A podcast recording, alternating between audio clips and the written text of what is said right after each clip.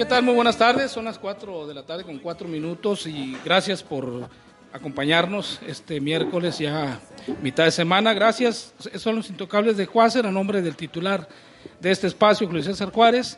Juárez, le doy las gracias. Soy Alfonso Rodríguez. Y bueno, esta tarde me acompaña como todos los miércoles mi buen amigo Omar Garfias. Buenas tardes. Buenas tardes, encantado. David Sataray, buenas tardes. Muy buenas tardes a, todo, a ti y a todo el auditorio Juárez. Y fíjate que hoy, Omar David, tenemos invitado al joven Alfredo Valenzuela. Él es eh, presidente de la red de jóvenes por México del Partido de Revolución Institucional. Y muy ad hoc hoy la invitación porque pues hoy cumple precisamente años el Revolucionario Institucional. 91 años. 91 años cumple hoy. Alfredo Valenzuela, buenas tardes. Gusto que estés aquí con nosotros. Muchas gracias por invitarme y a todos los radioescuchas. Pues aquí estamos a las órdenes, 91 aniversarios del PRI y 47 de la Red de Jóvenes por México. Oye, ¿y hoy cómo, cómo qué, qué, hicieron el día de hoy los jóvenes aquí en Sinaloa? ¿Cómo, cómo eh, festejaron este 91 aniversario y 47 aniversario de la Red de Jóvenes. Pues hoy tenemos dos eventos en el partido donde presentaremos un libro ahorita a las cuatro y media, pero desde ayer iniciamos con los festejos del aniversario y lanzamos una convocatoria para una gira estatal donde visitaremos cinco municipios, obviamente aglomerando los municipios cercanos a ellos, para un foro, saber qué es lo que quieren los jóvenes dentro del partido, a dónde vamos y que ellos nos digan más que nosotros como dirigentes ir a entrar a una agenda que ellos nos pidan qué es lo que quieren para este próximo periodo electoral y también para este año de trabajo. Oye, Alfredo, pareciera ser que eh, pues, en los últimos años los jóvenes pues han sido eh, eh, un poco relegados, olvidados. ustedes como Red de Jóvenes por México del PRI, ¿qué están haciendo? yo te pregunto porque pues en las universidades hay, muchos jóvenes que tienen inquietudes, con ganas de participar, de hacer algo por, por, por, este Sinaloa, por Culiacán, por México. Mira, te doy un ejemplo. De inicio somos el único partido en México que tenemos el 30% de las candidaturas para jóvenes. Eh, ningún otro partido lo tiene así mm. establecido, nosotros así lo manejamos. Creo que hoy viene una época donde el partido más va a necesitar de la juventud y más va a ocupar de estos perfiles frescos que tienen muchísimas ganas de seguir aportándole. Ayer me reuní con unos jóvenes de la Universidad de Occidente y les voy a hacer, se los voy a decir públicamente, le hice una pregunta a ellos, les dije, a ver, ¿quién de aquí opina que el Partido Revolucionario Institucional es corrupto? Y de 40 alumnos, 10 levantaron la mano. Entonces empecé a platicar con esos 10 y hoy van conmigo al evento 5 de esos 10 que han escuchado afuera cosas que están fuera de la realidad y mejor dije, los invito. ¿Y qué les digo? Si ustedes consideran que lo somos, luchen contra nosotros. Pero si ustedes consideran que no hay que luchar con quienes realmente lo son. Omar. Tiene usted un, reto muy, muy grande. En la última elección de 2018, según una encuesta de salida que hizo el financiero, el 52% de los jóvenes votó por el candidato de Morena, el 23% por el candidato de la coalición del PAN y el PRD, y solamente el 12% por el candidato MIT del, del PRI. Veía yo además el padrón de jóvenes en el Estado en el 2018 fue de 600 mil jóvenes. En el, en el país era, ¿no? no, en el Estado, en 600 mil jóvenes. En el, el, padrón del Estado ah, son 2 millones de electores. 600 mil los que pueden votar. 600 mil los que de mayores de 18 años hay menores de 29. Es un reto muy grande porque pensaríamos que aplicando esos porcentajes, unos 72 mil jóvenes votaron por el PRI y el PRI necesitaría que votaran por lo menos unos 220 mil. ¿no? De hecho, en Sinaloa es diferente. bueno, tendría que sumarle unos 50, 150 mil. Y, y el área de los jóvenes para un partido que viene de una derrota tan grande es una fuente de ideas y una fuente de renovación. ¿no? Déjeme preguntarle, ¿usted qué ve mal en el PRI y qué cosas se, se ha propuesto cambiar en el PRI? Yo creo que eh, en Sinaloa, yo siempre lo he manejado así, veo un prismo muy fuerte, muy diferente a otros estados donde desgraciadamente ha habido personas que han utilizado el PRI para un beneficio personal. Creo que lo primero que estamos luchando y que vamos a luchar, y aquí le agradezco mucho al gobernador Quirino Ordaz, quien pues, nos ha dicho también reiteradamente eso, no vamos a permitir que lleguen personas que quieran abusar, que quieran utilizar y que quieran aprovecharse del partido para un beneficio personal. Yo creo que a esos jóvenes que lleguen con esa intención, lo primero que vamos a hacer es hacerlos a un lado y relegarlos y decirles que el PRI no es la opción política que ellos deben de buscar. Fíjate, Alfredo, eh, ahorita decías que fuiste a la, Universidad de Autónoma Occidente, eh, de 40 a 10 pues, opinaron que el PRI era corrupto. Yo, eh, creo que lo primero que tendría que haber hecho el PRI y que todavía nos ha quedado de ver un poco, y creo que los jóvenes tienen que iniciar con eso, es en primer lugar aceptar que la, que la, la corrupción lo sacó de, de, la presidencia de la República. O sea, ese tema en específico fue el que le ayudó a otros partidos a llegar a la, a la presidencia. Entonces, yo creo que eh, eh, los jóvenes eh, son el futuro de, de México y en ellos yo creo que ustedes como red me imagino que están trabajando para formar servidores públicos, políticos, que sea la, prioridad de ellos sea el servirle a la gente, no el servirse de los, de los puestos públicos, Alfredo. Claro, de hecho, les, les platico, acabamos de tener una gira con el dirigente nacional, el cual nos reconoció que el prismo en Sinaloa joven es fuerte, visitamos los municipios del sur, culminamos con un evento donde 100 jóvenes tomaron protesta en su seccional, de los cuales 46 eran jóvenes completamente nuevos, nunca se habían acercado a un partido político. Nuestro trabajo va a iniciar desde los jóvenes que tengan 18 años hasta los jóvenes que tengan 34 años, pero además de esto, eh, tenemos que abrir más espacios también, tenemos que saber en dónde estamos ahorita, tenemos que saber por qué nos pasó, porque la sociedad fue muy clara, la sociedad votó y nos dijo que no era el momento de seguir nosotros en la presidencia de la República. Ahora hay que demostrarles que realmente somos una opción. Les decía ayer, eh, de los jóvenes que estaban ahí, uno de ellos me dijo, oye, es que mi beca eh, federal me la cobraron. En el momento le dije, te damos con mucho gusto asesoría eh, jurídica para que puedas llevar esto a, un orden judicial. Y otros jóvenes más interesados en participar, después de que hablamos los casos que ha pasado a nivel nacional. Yo lo que les digo a los jóvenes es, exíjanle a todos los partidos, no solo a uno. Hay que exigirle a todos, porque esto es un pleito generacional somos nosotros los que estamos buscando el futuro de México. Otra de las de las eh, eh, eh, de las causas o, lo que en la elección del 2018 dejó, pues fue precisamente que las estructuras de alguna manera ya no son funcionales para los partidos. O sea, sí es bueno que tengan estructuras, Alfredo, pero yo creo que lo que a lo que hay que enfocarse más es precisamente buscar cuadros jóvenes que tengan vocación de, de servir, que tengan o una eh, imagen pues pública mm, buena, que sean a lo mejor de, saliendo, recién salidos de las universidades, que ya estén trabajando y que las universidades hayan hecho algo. No sé, algo, algo tiene que hacerse para cambiar precisamente esa, e, ese estigma que se le ha, eh, se le ha creado al, revolución institucional en los últimos años, precisamente de que todo. Eh, a mí me llama también la atención que, por ejemplo, la pregunta que hiciste, ¿el revolucionario institucional es corrupto? Y ellos dijeron no el, Revolucionario Nacional ahí está, y ha estado siempre, y se ha levantado, se levantó en el 2000. Hasta hecho tiene 91 años. Y, y lo que sí, es lo que ha fallado son las gentes.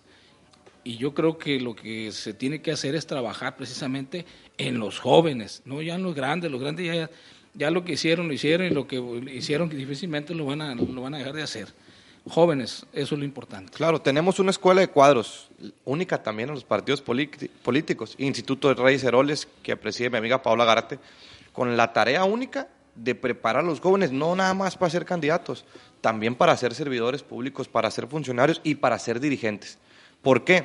Porque no es bueno que lleguen a improvisar a un puesto de elección popular, a una eh, área administrativa o al mismo partido. No podemos llegar a improvisar yo estoy correcto, la juventud puede cambiar el partido y le puede dar muchísima más fuerza, pero también hay que estar preparados. No podemos exigir espacios sin prepararnos porque nos va a pasar lo que le está pasando al gobierno actual. Ya hemos visto cómo en, muchos, en muchas dependencias han pasado problemas, ya vimos casos de corrupción también y es lo que no queremos. La estructura que ahorita tienen el área de jóvenes, ¿cómo está conformada? Eh, tenemos 18 dirigentes en todo el estado, tenemos 32 secretarías a nivel estatal y cuatro coordinadores, zona centro, zona norte, zona sur y el Ébora también, eh, de las cuales se preside un presidente o una presidenta y un secretario o una secretaria general. Eh, nos quedan ahorita 30 segundos por irnos al corte. ¿Qué es lo que, eh, además de lo que nos está planteando, está haciendo la red de jóvenes? ¿Qué, qué además de eventos, ¿qué, otras cosas o qué le, qué le ofrece pues, a un joven decir, oye, vente con nosotros? Tenemos ahorita, como les dije, la gira a nivel Estado, donde vamos a poder captar ideas de jóvenes nuevos con un compromiso de llevar esas propuestas al Congreso del Estado. Estamos brindando también asesoría en el caso de mujeres que acaban de pasar. Eh, el viernes tenemos una plática de eso, una charla donde les vamos a dar asesoría legal y jurídica a esas mujeres que desgraciadamente se les comparten y se les viralizan imágenes o videos.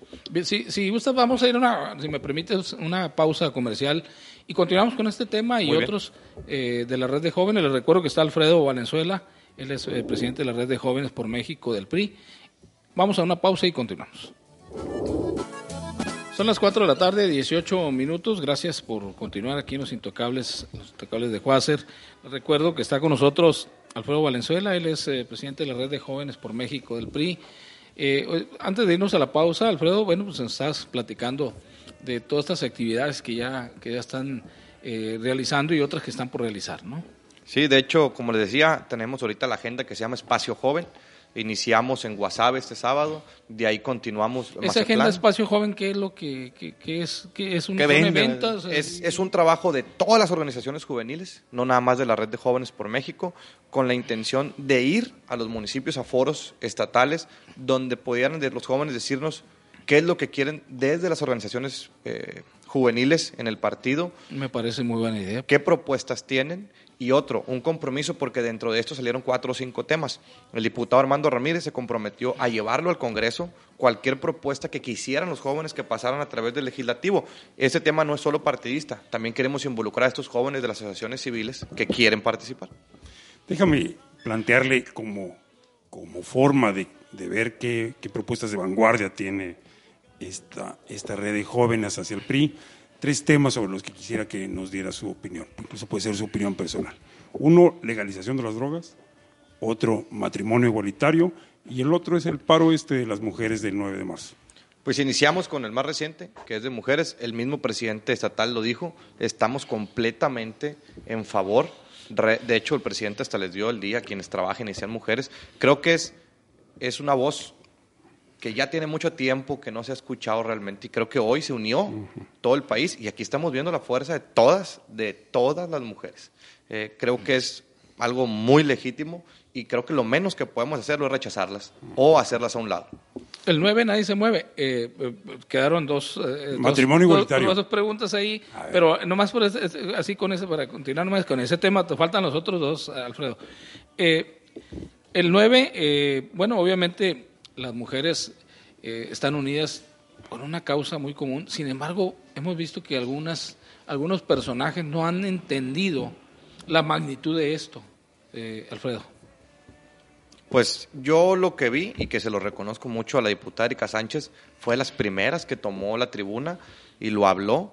Pues desgraciadamente, y lo digo como es, mm, han utilizado otras formas, prefiero no hablarlas y dejarlas a un lado para deslegitimar ese movimiento. Ya vimos que hasta rifas les querían meter en ese día con tal de que no fueran escuchadas. Yo creo que lo mejor que puede hacer cualquier gobierno es escuchar y empezar a ver qué es lo que pasa realmente en cada una de ellas y cómo desde el gobierno se les puede apoyar.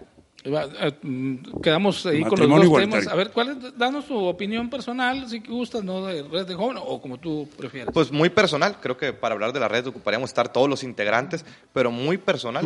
Yo creo que, lo hemos dicho, ya está reconocido a nivel internacional. Ya vimos que también eh, va a proceder un amparo que ellos solicitaron a través de la Corte y tarde o temprano va a pasar, va a pasar el matrimonio igualitario.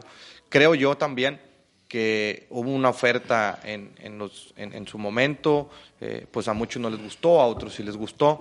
Yo, yo desde mi lado muy personal, creo que cada quien puede eh, usar y utilizar su vida de forma correcta, obviamente sin transgredir a los demás y como quiera, ¿no? y como quiera, obviamente siempre cuidando esas formas y, y no transgredir también derechos de otras personas. Lo decían mucho, eh, se quiere utilizar para algo más. Creo que el problema que falló también en su momento es que lo hicieron político. Y ya vimos muchos actores políticos tratando de beneficiarse de, de esas propuestas. ¿Estás de acuerdo? Yo no tengo ningún problema. ¿Y la? Legalización legalización de las drogas. ¿Y la MOIS? Yo en lo personal nunca he utilizado una droga. Si me preguntas a mí, yo no estaría de acuerdo en facilitarle a toda la juventud que utilizara una No ha droga. usado ninguna droga ilegal. Ninguna droga ¿Sí ilegal. ha tomado alguna vez whisky? Sí, Cerveza y cerveza y whisky, que en son su drogas. momento fueron eh, Son, son ilegales. drogas y algunas vez fueron Y- ilegales. pero sí creo que hay muchas que causan un daño psicotrófico muy, muy grande y facilitarles a los jóvenes el acceso a ese tipo de drogas sería muy complicado. Oye, eh, Alfredo, ¿cuáles son los temas cuando tú vas a las reuniones? Ahorita que hablamos de todos estos temas que los jóvenes Siempre lo traen, lo traen, eh, lo eh, palpitan mucho. ¿Cuáles son los temas que, que cuando vas a una reunión que te digan, oye, eh, oye, dirigente, presidente, este, Tú. eh, a ver, eh, ¿cuál, va, ¿cuál va a ser eh, nuestro como organización en este o en el otro? En los temas, eh, estos y otros, pues, ¿cuáles son los temas así que te tocan o que, no- o que te dicen, oye, no estamos de acuerdo, la inseguridad, por ejemplo, nuestros a compañeros que han sufrido este, eh, asaltos, etcétera, etcétera? Fíjate que uno de los temas que, que más está ahorita ya lo tocaron, que es el tema de la legalización. Yo creo que a donde llego, muchos de ellos tocan el tema y, y que muchos hablan de diferenciar, por ejemplo, voy a decir cómo es la amapola y la marihuana de todos los demás eh, drogas que hay acceso, ¿no? Eh, principalmente, y ahorita la verdad es que a donde llego, el tema de, del 9, nadie se mueve, es un, a donde he llegado, municipio que he llegado, de hecho hubo propuestas en muchos municipios donde el acompañamiento nos pedían mucho, el acompañamiento y yo les presentaba unas áreas de gobierno del Estado que la verdad muchas veces desconocen las mujeres que tienen acceso a ellas. Digo, otra de las eh, cosas que borraron de un plumazo fue las casas de asistencia para mujeres violentadas, que era el primer paso. Una mujer violentada la retiran de su casa y la, y, y la acercan al sistema judicial. Ya lo quitaron a nivel federal. Ese para mí es un gran error. Las jóvenes, las mujeres, eh, ¿cuál es el- qué, qué papel están jugando ahora en, en la red de jóvenes? Antes yo recuerdo que le llamaban el Frente, Frente. Juvenil Revolucionario, hoy Red de Jóvenes por México. Yo me ¿Cuál sé otro nombre, papel? pero no y lo originalmente fue el Movimiento, Movimiento Nacional, de la Juventud Revolucionaria. Revolucionaria, así es. Que nuestro MJ, amigo M- Rafael Oseguera fue uno de los dirigentes nacionales. Es. MJ, MJR, MNJR. MJR, luego FJR. Estamos hablando del dinosaurio, no se, no se preocupe, usted no había nacido. No nacía en ese momento. Oye, Alfredo, eh, ¿cuál es el papel que está jugando con ustedes la mujer y cuál es el, lo, que, lo que tú como dirigente le estás dando? Eh, en los compromisos nos hablabas de 20 comités o 18 comités, este, tu comité está integrado por, obviamente por mujeres, les están dando la oportunidad de que participen eh, bastante contigo. En las secretarías de la red de jóvenes en el Estado, yo puedo decir orgullosamente que el 70% son mujeres. De hecho, la semana pasada, junto con amigas, creamos un movimiento que se llama Mujeres en Red. ¿Por qué? Porque también hay que darles a ellas su espacio propio, donde desde la red ellas tengan la voz. Nosotros no podemos también utilizar su voz para beneficiarnos, al contrario. Ellas, desde el movimiento Mujeres Red, están promoviendo eventos, entre ellos el de este viernes. Es una clase de defensa personal para las mismas mujeres que están dentro del partido. Oye, fíjate que eh, ahorita que hablamos eh, precisamente del, del- que ya estamos hablando de las mujeres y de, viene el proceso electoral y no podemos dejarte ir sin hablar del proceso electoral 2021. Eh, hablas de que hay el 30% de, de, de jóvenes, en el, que es el, es el único partido que tiene el 30% de jóvenes, les dio las candidaturas. Eh, ¿Cómo eh, se están preparando ustedes Pa- una, para que siga manteniéndose el 30, o no sé si por estatutos, creo que, que Es por estatutos. ¿Y cómo estás preparando precisamente a esos jóvenes, a esas jóvenes mujeres y a esos jóvenes hombres? De hecho, lo, reitero, en el Instituto Reyes Heroles acabamos de entrar a una escuela estatal de cuadros donde nos preparan para eso. ¿Por qué? Porque les decimos a los jóvenes, está bien, siempre luchamos por la candidatura. El PRI de hace 20 años, con que tuvieras la candidatura era garantizado que ibas a llegar al puesto. Hoy no. Hoy aparte de luchar por la candidatura, que, que le llamamos en el aire, también tenemos que trabajar en tierra. Entonces, el primer paso es enseñarles a los jóvenes que si buscan ser candidatos tienes que estar fuerte en el territorio e inicias por tu seccional. Si no convences a tu seccional, ¿cómo vas a convencer a los demás seccionales? En cuanto a políticas públicas, eh, Alfredo, eh, eh, ¿qué, se- qué están, han preparado anteriormente? ¿Qué están, qué, qué están preparando para los jóvenes, en beneficio de los jóvenes? No sé, eh, se me ocurre eh, el descuento, por ejemplo, estudiantes, la credencial, por ejemplo, ¿no? que, tienen que presentar la credencial, a lo mejor, no sé, algo así que estén preparando para beneficio de los jóvenes sinaloenses. Ahorita lo que, que- lo que ya propusimos, y fue en un foro, queremos luchar porque los alumnos que estudian en escuelas privadas que tengan carencias económicas, lo digo muy claro, hay una universidad, no diré el nombre, pero tiene un programa que se llama Líderes del Mañana, donde son jóvenes de completamente escasos Sí, recursos. es el TEC de Monterrey, pues y así, y, así y- está mi hija. y los jóvenes realmente necesitan, muchos de ellos, una beca. Y no se las pueden dar porque en el programa y en la ley está especificado que para universidades públicas queremos darle acceso a todos los programas a jóvenes que lo necesiten, escuela privada o pública. Que sea realmente una necesidad. dis- ¿no? discul- Tu opinión sobre la beca Benito Juárez a los jóvenes. Mira, a mi ver, el que le regales a un joven y una beca nada más sin comprobarte dónde estudia o dónde trabaja o qué es lo que está buscando, no es correcto. Lo tengo muy personal, lo acabo de decir en una noticia. Solicitamos información, nos la negaron. Pedimos quiénes eran los beneficiados, nos lo negaron. Pedimos cuáles eran los documentos y certificación de los documentos, nos la negaron. Yo creo que mientras más se apoya a los jóvenes es mejor, pero sí tienes que tener la certeza quién se lo estás entregando y cómo se lo estás entregando. Porque en la misma reunión que tuve en la UD me lo dijeron, oye, yo la necesito y no la tengo. Dos de ellos la tenían nada más de 47, 45 alumnos, más o menos. Entonces creo que lo importante es certeza. Todo lo que sea para jóvenes es bueno. Mientras más los ayudemos es mejor, pero que le llegue a quien realmente lo ocupa. Alfredo, ya nos queda un minuto para el corte y sabemos que tienes ahorita ya un compromiso. Eh, ¿qué les, eh, ¿Cuál es tu mensaje eh, para los jóvenes que nos están escuchando ahorita en radio? ¿Qué les dices? ¿Qué les, qué les platiques y qué le, ya para, para concluir? que se involucren, que participen en política, que se preparen para este próximo proceso electoral, que analicen todos los perfiles que vayan a ver y que tenemos las puertas abiertas en la red de jóvenes. Vengan a participar. Yo lo digo muy claro en donde voy. Nunca es bueno dar el poder absoluto a una sola persona. Entonces creo que este próximo proceso podemos decir que los jóvenes tomamos una decisión correcta. Oye, eh, Jesús Valdés, Chuy, el presidente del PRI, bueno, ya no, ya no se cuece el primer hervor, pues ya no es tan joven. Sí, sí, pero sin Alguna vez embargo, fue joven. Sin embargo, eh, yo creo que la identificación con ustedes es muy clara, ¿no? Es muy precisa, es muy... Pues es muy natural. Natural, ¿no? Porque Es muy, muy es un joven ya maduro, eh, eh, Chuy Valdés, y que pues empezó también muy joven desde la universidad. Él fue funcionario, bueno, secretario y Fue- un fue rector. de un rector. De un Sí. rector, este, ha ido eh, en el ayuntamiento, fue director joven, sal- recién salido, egresado de la escuela. Eh, ¿Cómo se identifica con ustedes ahí, que en el trabajo, cómo se coordina? Yo creo que hace uno de los más fuertes impulsores, y lo digo también, Cintia Valenzuela de aquí salió. Y la verdad es de que llegó, nos ha impulsado la red de jóvenes. Yo se los digo así, aguantarle el paso a Chuy está bien complicado. Recorre seis, siete municipios en un día. Está Entonces, enfermo ese Yo creo que tiene el alma de joven todavía y eso es lo que nos ayuda a nosotros a querer alcanzarlo, andar atrás de él y recorrer todo el estado. Alfredo Valenzuela, presidente de la Red de Jóvenes por México del PRI, te agradezco mucho que hayas estado esta tarde aquí con nosotros. Pues esperamos que pronto nos eh, tenerte por aquí de nuevo. Gracias. Muchas gracias. Vamos a ir a una pausa, si me permiten, eh, David, Omar, No, y, re- y regresamos. Son las 4 de la tarde, 37 minutos. Gracias por continuar aquí con nosotros, los Intocables de Cuácer. Ahorita fíjate que, eh, Omar, fíjense, David, Omar, que eh, pues, platicamos con Alfredo Valenzuela de la Red de Jóvenes del PRI. Y bueno, hoy se cumplen 91 años del, este, del otrora partido fuerte, ese partido Partidazo. inamovible, el partidazo que era eh, inamovible, eh, tuvo hege- hegemonía mucho tiempo en este país.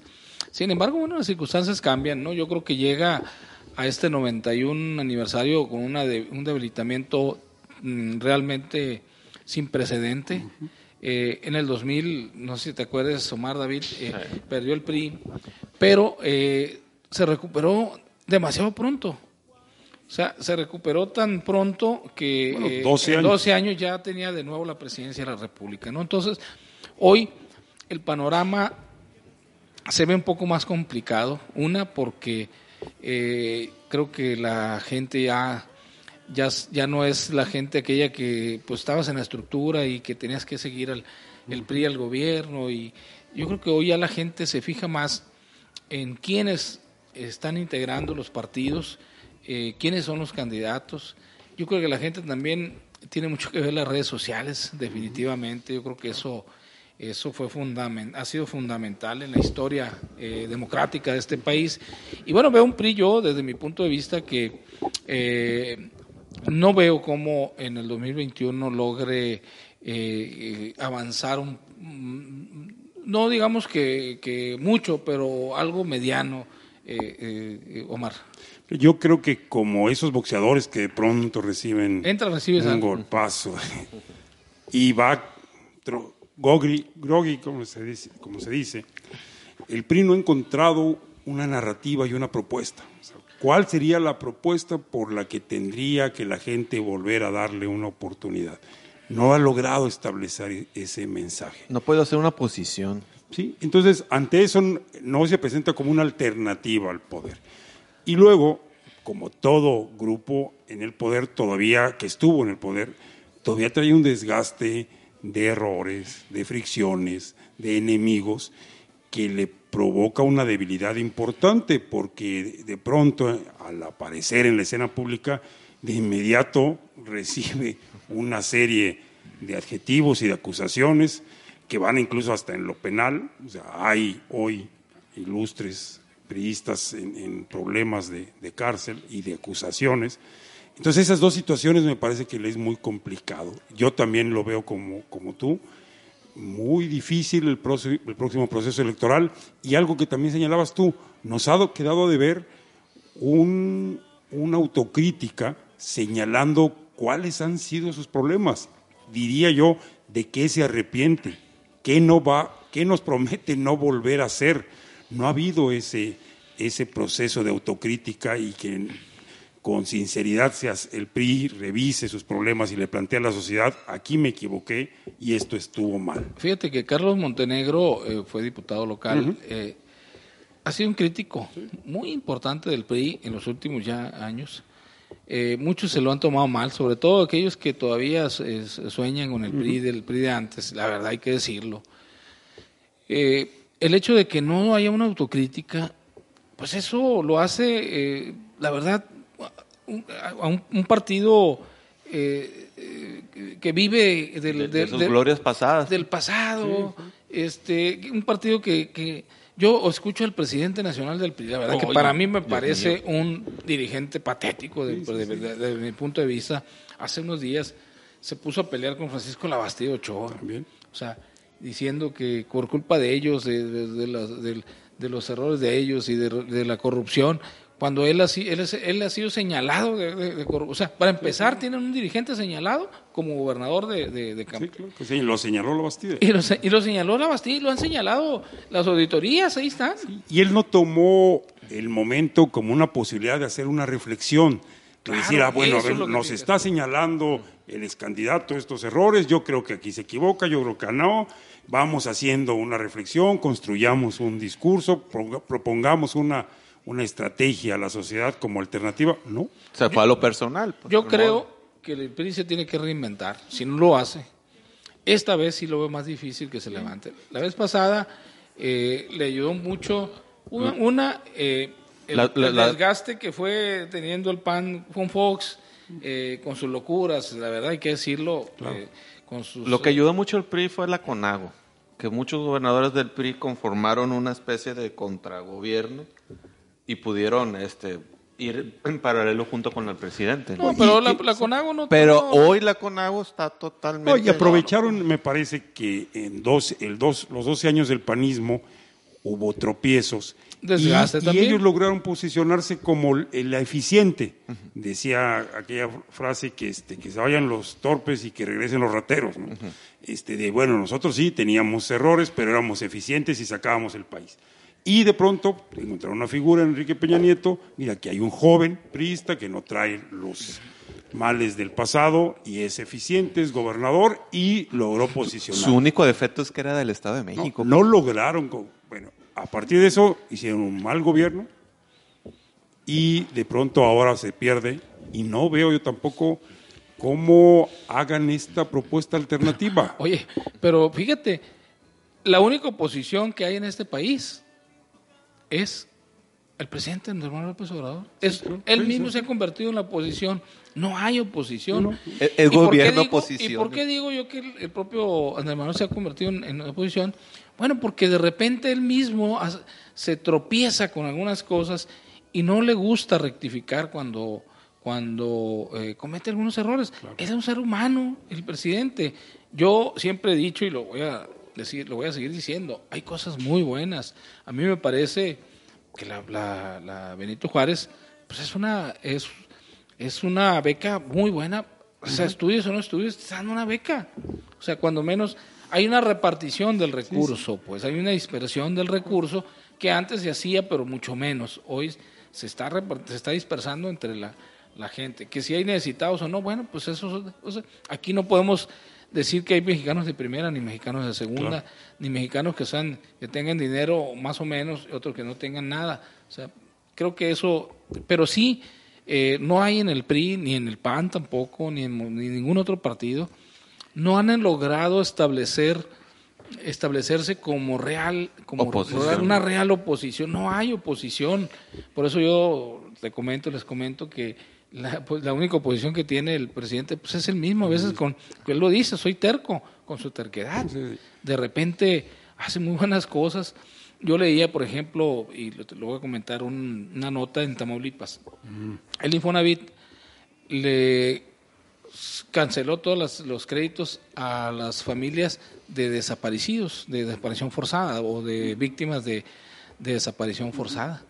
Entonces, esas son las cosas buenas que dices tú, oye, pues esto no se hacía y se está haciendo, pues, pero desgraciadamente se va, se, eso se, se pierde porque pues saca el presidente un, la lotería de un, la, rifa de un avión que no es rifa de avión, pero que, que, que vale lo mismo, eh, y que el, el Infonavit le entrega dos mil millones de pesos para pagarlo, con eso va a pagar la rifa y que la rifa va a ganar nada más un millón, o sea, va a perder un millón de pesos el gobierno, no va a ganar un millón, va a perder un millón de pesos. Entonces, ese tipo de cosas creo que, que eh, eh, se han convertido en su propia eh, oposición, Omar. Sí, me parece que entonces el PRI tendría un rol que jugar, pero no lo está jugando.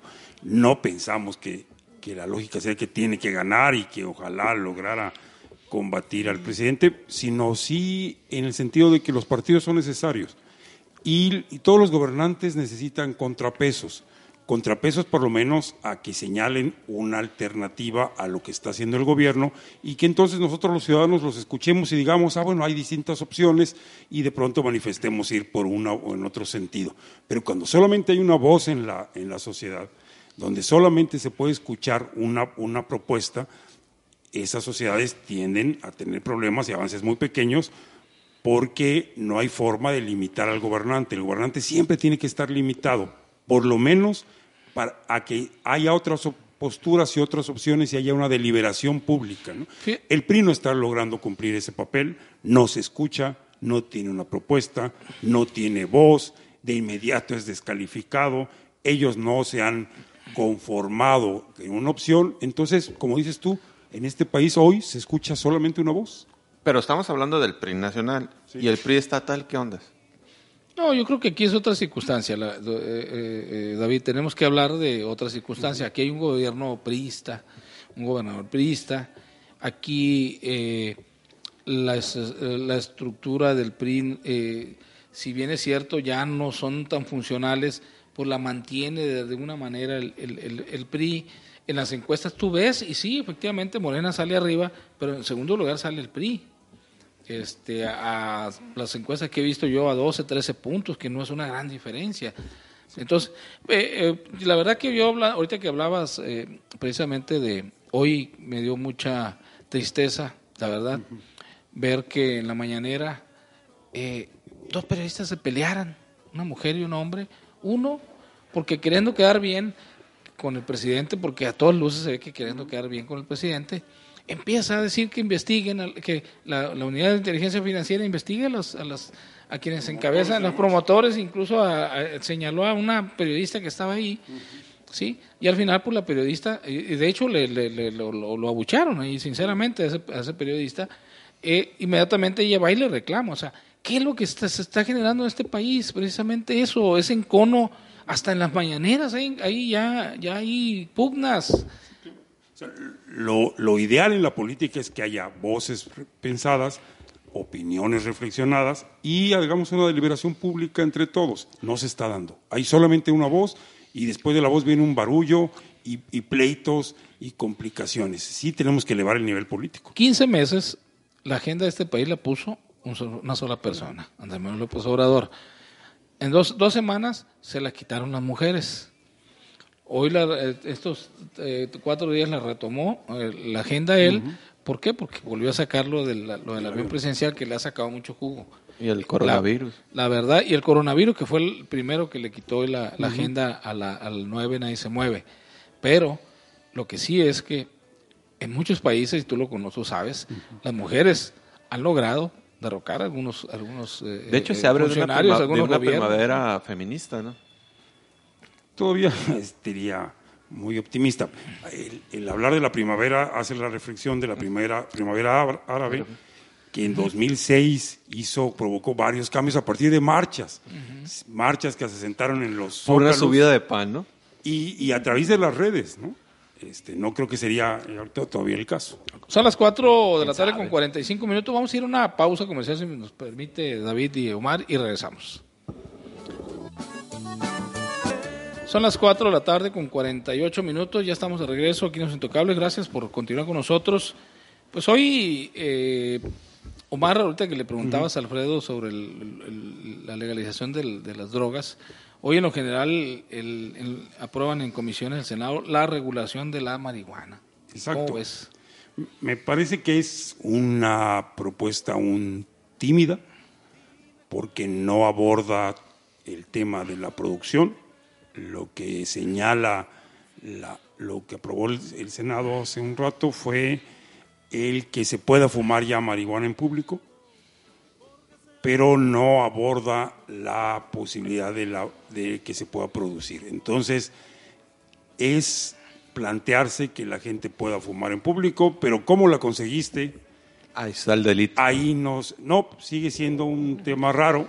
O sea, sí es como negarse, decir, llegó mi hijo borracho, está bien, ya está en la casa, ¿qué pasó antes? No, no lo sé. Pues no, sí habría que pensar cómo la consiguieron. Si sigue habiendo, si sigue siendo ilegal, entonces es un asunto de tráfico ilegal, es asunto de narcotráfico, sigue vigente.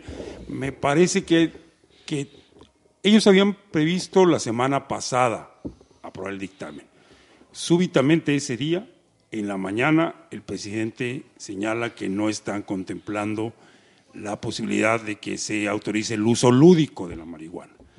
De inmediato entonces el Senado hizo a un lado ese dictamen que tenía listo, lo pospusieron una semana y ahora esa posibilidad del uso lúdico queda cortada, solamente está autorizado el uso medicinal, pero, insisto, sin señalar nada acerca de la producción y ni de la comercialización. En otros países, por ejemplo en Uruguay, el gobierno se ha hecho cargo de la producción.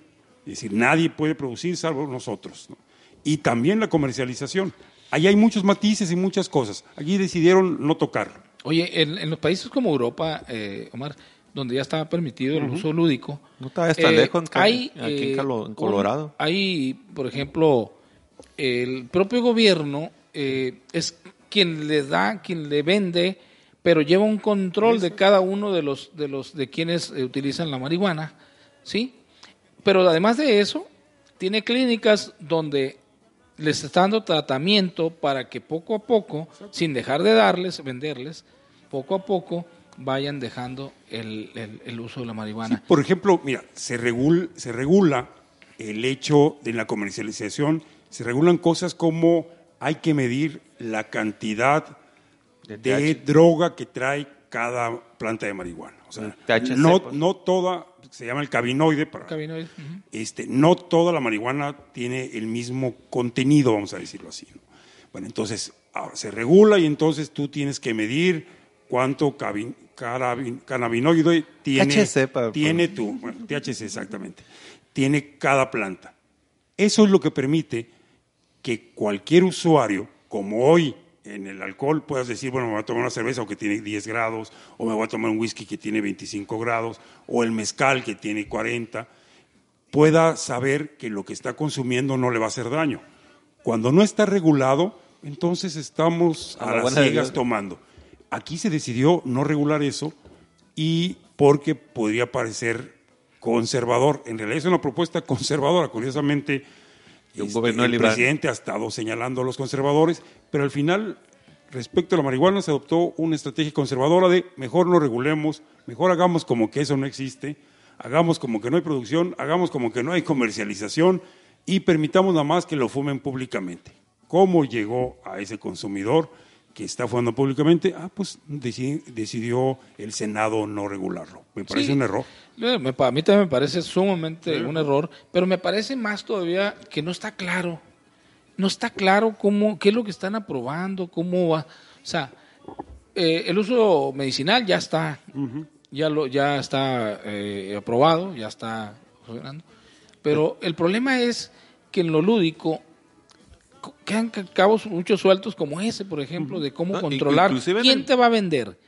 ¿Dónde, quién, quién, va a producir? Porque también tendrías que tener control de quién produce. O sea, creo, eh, estados como dijo David ahorita, Colorado. Colorado, por ejemplo, pero están controlados en Colorado. O sea, nadie puede tener en su casa, o, o, si puede tener, tiene que tener un permiso. en California, por ejemplo, puedes tener cinco plantas. Cinco plantas tienes un, que tienes para tu consumo personal. Inclusive en Colorado no puedes fumar dentro de tu casa. Está prohibido. Aquí tiene, lo que tiene que ser en terracita y que, que, el aire circule porque no puede estar el humo encerrado. Sí, hay lugares donde dicen, bueno, regulamos, pueden venderse, pero no puede venderse cerca de una escuela, por ejemplo. Entonces, el regularlo en decir, bueno, se va a poder producir, pero lo haces de esta manera, puedes vender, pero tienes que vender este tipo de productos, no cualquiera, es la forma en realidad de encauzar el consumo a que no haga daño. Tú lo dices, además, a ver, vengan, en Uruguay, por ejemplo, es regístrense todos los marihuanos, aquí tenemos un registro y aquí les vamos a vender. Nada más que te llevas tu carrufito y tienes que tomar este curso también y también tienes que tomar este, este tratamiento. Pues, en clínicas. y, para ir bajando los niveles del consumo, pues, o sea. Exactamente. Eh, yo creo que eso, sería una muy buena solución eh, eh, si así lo estuvieran viendo, pero pareciera ser que aquí nuestros legisladores no tienen la visión. No, inclusive del gobierno federal. Más allá. Va al pleno todavía. Vamos a ver cómo se pone el debate en el pleno, que esto fue en la comisión. Pero la, que traía, la que traía esa bandera en campaña era Sánchez Cordero. y Bueno, la, este, esas son las cosas curiosas, digamos. Porque la propuesta de, de la entonces senadora Olga Sánchez Cordero, ahora secretaria de Gobernación, era una propuesta muy liberal de liberemos la producción de la marihuana. Lo único que, hagamos es que quien quiera producir marihuana se venga y se registre con nosotros, para nosotros tener una supervisión de qué está produciendo y a quién le va a vender. Y no permitamos que el mismo que produce sea el que venda, para que no se haga una empresa muy fuerte que después no podemos controlar. Y entonces, quien quiera vender, también se registra con nosotros. Entonces era una propuesta muy liberal. Ah, pues no pasó. No pasó. Oye, Omar, otro tema que eh, está también ahorita en el Senado y que ha sufrido diferentes eh, modificaciones. Pues, modificaciones de fechas para discutir, para aprobar, es el tema del outsourcing. ¿no? Yo creo que es un tema muy importante en este país. Hay, eh, el otro día escuchaba por ahí un personaje que es de los más millonarios aquí de México, que se dedica al outsourcing, que tiene empresas de outsourcing y, y que lo que no, eh, ahora que he estado yo escuchando todos estos temas, que me he puesto a, checar, a investigar, veo que muchas empresas, muchas empresas, eh, Omar, David, eh, se, utilizan el outsourcing para contratar a sus, aquí en Culiacán hay muchísimas. empresas, un porcentaje que no tienes idea, o sea, que y una, eh, es obviamente, pues les trae beneficios fiscales, les trae beneficios, eh, eh, la evasión fiscal, a todo lo que da con eso, pero también va en perjuicio del trabajador. Mira, yo conozco una persona que está con ese régimen, gana, por decir algo, 12 mil pesos al, al mes. ¿Por qué se enoja, señor Omar? Y 12 mil pesos al mes, y lo tienen registrado con dos salarios mínimos diarios. O sea, mucho, pero lejos de lo real, de lo que debe de, estar registrado. No, luego incluso son esquemas muy abusivos como los, el personal de limpieza que suele dársele de alta como parte de una cooperativa. Se simula que son de una cooperativa, entonces no tienen derecho a ninguna prestación social y en realidad son empleados de una empresa que no les da nada. Pareciera ser que ya con estas modificaciones que quieren hacer, pues obviamente que ya mantener más el beneficio ¿no? de todas estas gentes de limpieza y no de limpieza. Hay muchísimos trabajadores de otras áreas que eh, el outsourcing ha sido, la verdad, de, de forma, ha actuado de forma muy abusiva con... con Asimismo, también, bien usado, es, es bueno en la lógica de empresas que no quieren dedicarse, por ejemplo, a tener personal que les haga la limpieza porque son de otro tipo, y de pronto contratar a una que sí sea real, que sí cumpla con los trabajadores, eso está, esto está bien hecho, porque dicen, bueno, ya yo no tengo que, que lidiar con un una actividad que no le sé, yo me dedico a la computación, le digo a una empresa que venga y, se encargue de darme el servicio de limpieza, puede hacerlo. Entonces, sí tiene que encontrarse un equilibrio. Eso estaría, está bien. ¿Por qué? Porque la empresa que, presta los servicios, pues le eh, este, paga sus impuestos, paga los impuestos de la, de la gente, le paga su seguro social, sus vacaciones, o sea, está completa. Pero hay empresas abusivas, abusivas muchísimas en este país, Omar. Bueno, pues son las 4 de la tarde ya con 57 minutos nos vamos, ya se nos agotó el tiempo. Omar Garfias, como todos los miércoles, muchas gracias, amigo. Muy encantado de haber estado con ustedes. David Satarain, eh, nos vemos y dónde nos escuchan además dentro de unas dos horas más. Unas dos horas más en Spotify, iTunes y iBots. Suscríbanse. Nos vamos, gracias a nombre de Julio César Juárez de Juárez, le doy las gracias. Soy Alfonso Rodríguez, los espero y los esperamos, perdón. Eh, próximo viernes en punto a las 4 de la tarde aquí en Los Intocables. Gracias, muy buenas tardes. Bye.